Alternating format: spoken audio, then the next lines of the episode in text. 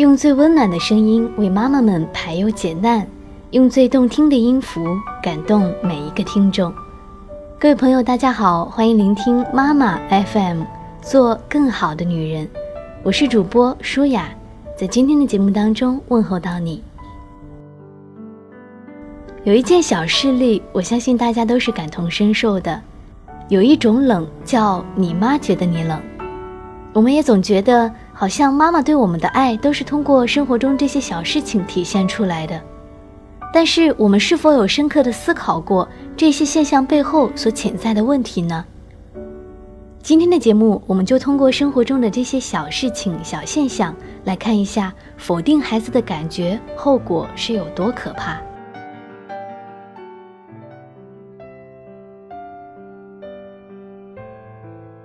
洋洋妈妈最近很苦恼，因为洋洋洗澡的时候总是哭闹反抗，很多时候甚至都不愿进洗澡盆。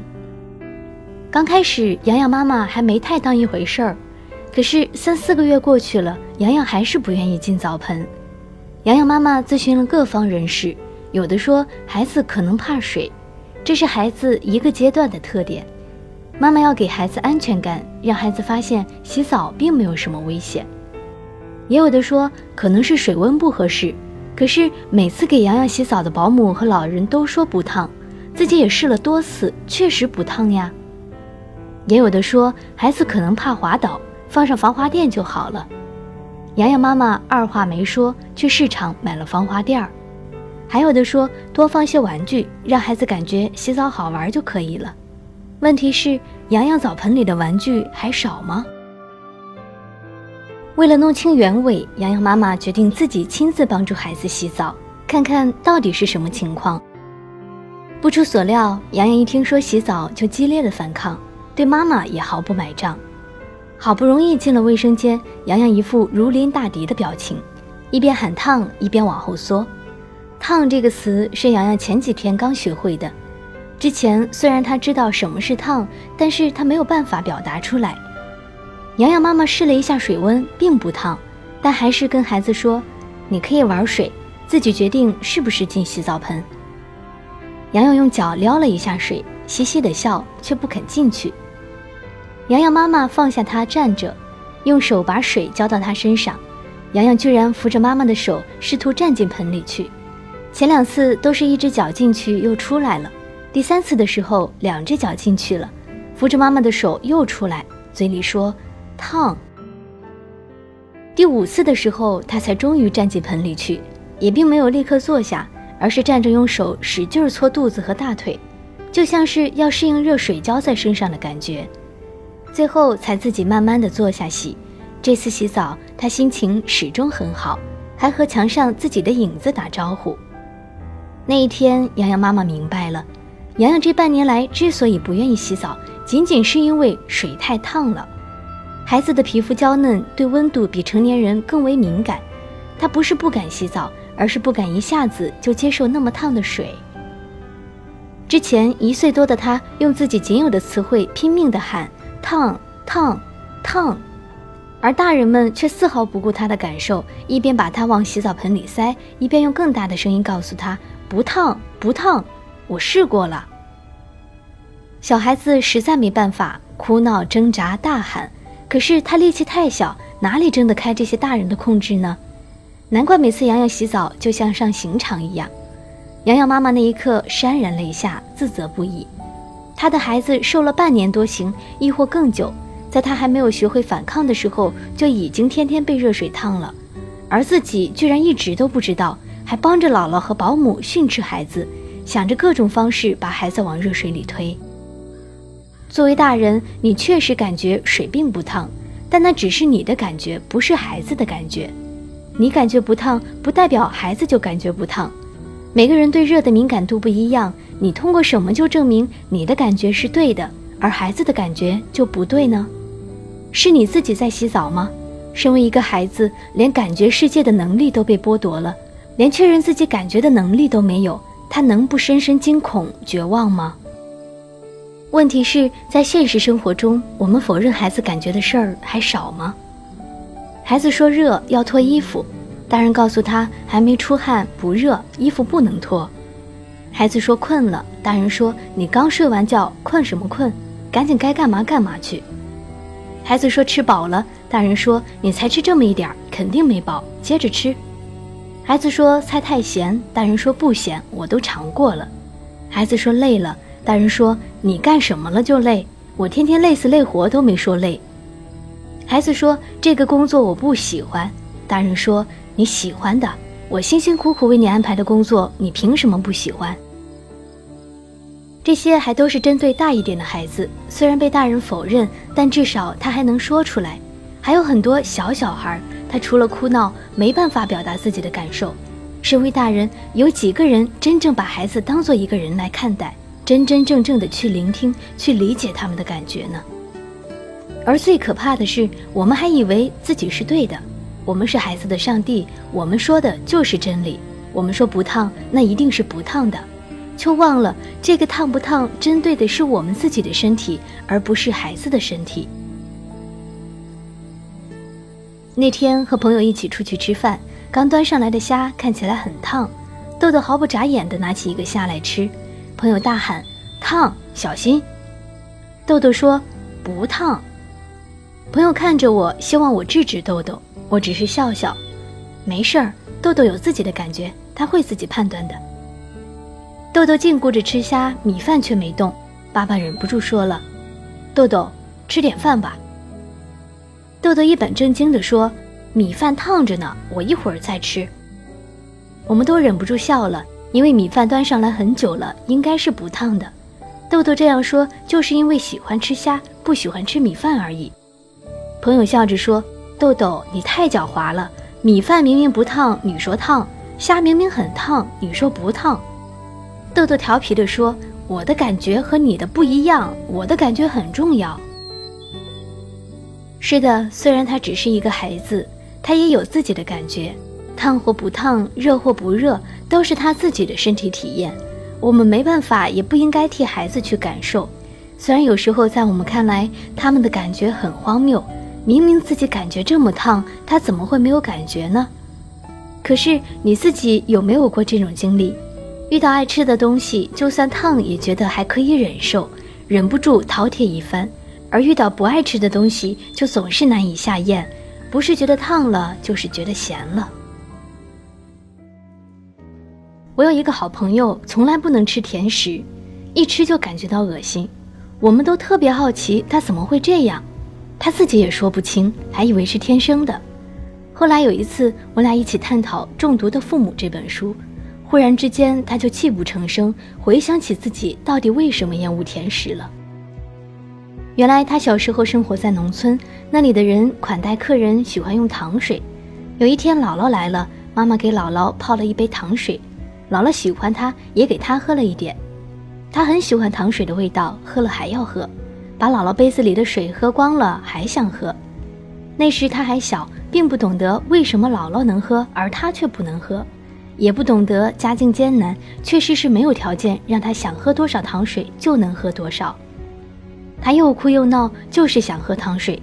妈妈无奈，就用一个超级大的杯子装了一杯井水，说：“这就是糖水，你喝吧。”他喝了一口，感觉不对，哭着吐出来，说：“这不是糖水，不甜。”妈妈假装尝了一口，说：“你瞎说，这么甜还不是糖水？”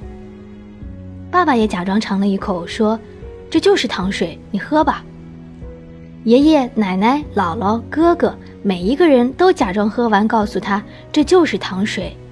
他愤怒到了极点，喝一口就告诉他们一遍：“这不甜，不是糖水。”可是不管他重复多少遍，总是得到大家异口同声的回答：“这就是糖水。”他又哭又闹。那时已经不是为了喝糖水，而只是为了让家里人承认这真的不是糖水。很自然，那一次他挨打了。当爸爸的巴掌从空中落下来的时候，他感觉到无比绝望。被打完后，他一个人默默地把那一大杯子所谓的糖水喝完。可能水太多了，也可能是他太伤心了。最后他吐得一塌糊涂。自此以后，他再也不能吃任何甜的东西，一吃就吐。那天，他回忆起这段往事时，一直在哭。孩子刚出生时就是一个感觉体，他从嘴巴开始，逐步唤醒他身上的每一个感觉、每一个器官。感觉是儿童物质身体发展的基础，也是儿童探索世界的基础。作为两种最重要的幼儿教育理念，蒙氏教育注重训练孩子的感觉，尊重孩子感觉发展的敏感期；华德福教育则注重保护孩子的感觉，认为孩子是通过十二种感觉来认知世界、感知自我的存在的。否认孩子的感觉，也就无异于否认孩子的存在。例如，学龄前的孩子是通过触感来认识大自然和这个世界的，碰到他们熟悉的或者是喜欢的东西，他们就会抓住不放；对不熟悉的一些东西，他们也可能很感兴趣。那么，一定是这些东西带给他们很好的感觉，而不是因为他知道这些东西有什么用或者很好吃。同时，触摸是孩子体验界限的一种方式。他们通过触摸体验哪里是自己，哪里是外界，哪里又是边界。可以说，触摸是孩子区别周围的环境、认识自己的一种方式。很多父母不经意间忽略了孩子这些微妙的需求，用“不许动”来打发孩子的好奇心，甚至可能用更粗暴的方式对待孩子的这种天性。这些都是迅速扼杀孩子自我的方式。很多人说：“哪有这么矫情了？”我们的父母不都是这样对待我们的吗？的确，当我们的父母习惯用这样的方式对待我们的时候，我们也会不自觉地用这样的方式来对待我们的孩子。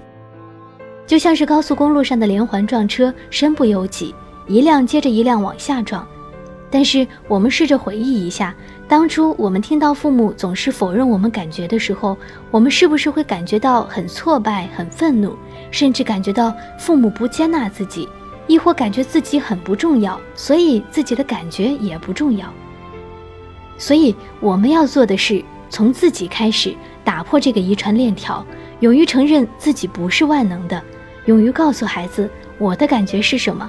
当然，最主要还是看你自己的感觉，你的感觉更重要。这句话传达了一个信息，就是尊重。尊重孩子的感觉，就是尊重孩子身体的界限，尊重孩子自己的体验，尊重孩子是一个独立的个体。不过这一点说起来容易，做起来却很不容易。尤其是当孩子的感觉与我们的需要发生冲突的时候，尊重就更难了。比如我有一个同学，她也是在养育和心灵成长方面很有研究的一个妈妈。有一次，她女儿跟她说：“我讨厌姥姥，她太啰嗦了，真烦。”这时，他学过的理论告诉他，应该和孩子共情，理解孩子的感受。可是，孩子说的是自己的母亲啊！他热血冲上头，想都没想就大吼：“你怎么这样说自己的姥姥？她啰嗦不是为了你好吗？她会对外人啰嗦吗？”孩子委屈地冲进自己的房间，摔上了门，拒绝和妈妈就这个问题再沟通。这个妈妈说的当然是实情。姥姥要不是为了孩子好，也不会整天唠叨孩子。可是，在孩子信任地向他倾诉自己烦恼的时刻，他的话却直接否认了孩子的感受，相当于告诉孩子：“我不想和你就这个问题谈下去，因为你这样想是不对的，你的感觉是错误的。”孩子收到了这个信息，因此他所做的就是直接对妈妈关闭了心门。当然，他对姥姥的看法并不会因为和妈妈吵了一架就有所改变。事实上，如果当时妈妈足够冷静的话，可以直接回应孩子：“姥姥总是唠叨你，这让你很烦。”或者仅仅是“哦”一声，这两种回应都会让孩子打开心扉，和母亲进行沟通，告诉母亲自己为什么会这样抱怨姥姥。等孩子倾诉完以后，妈妈真有什么大道理，也就能顺理成章地说出来了，而不是第一句话就否认孩子，失去沟通的时机。如何做到不评价、不判断，把孩子的人生留给孩子自己去体验？这是值得我们每一个为人父母者所深思的。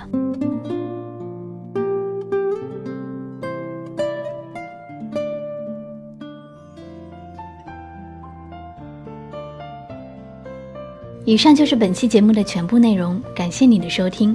如果你还想聆听更多的精彩节目，欢迎微信搜索“妈妈 FM”。关注之后继续收听，同时欢迎你把我们的节目分享给身边更多的朋友来收听。我是舒雅。喜欢我声音的朋友，可以在妈妈 FM 的页面当中点击我的头像，进入之后可以收听我更多的作品。我希望可以收到你的点赞、留言和分享，同时在此感谢各位的支持。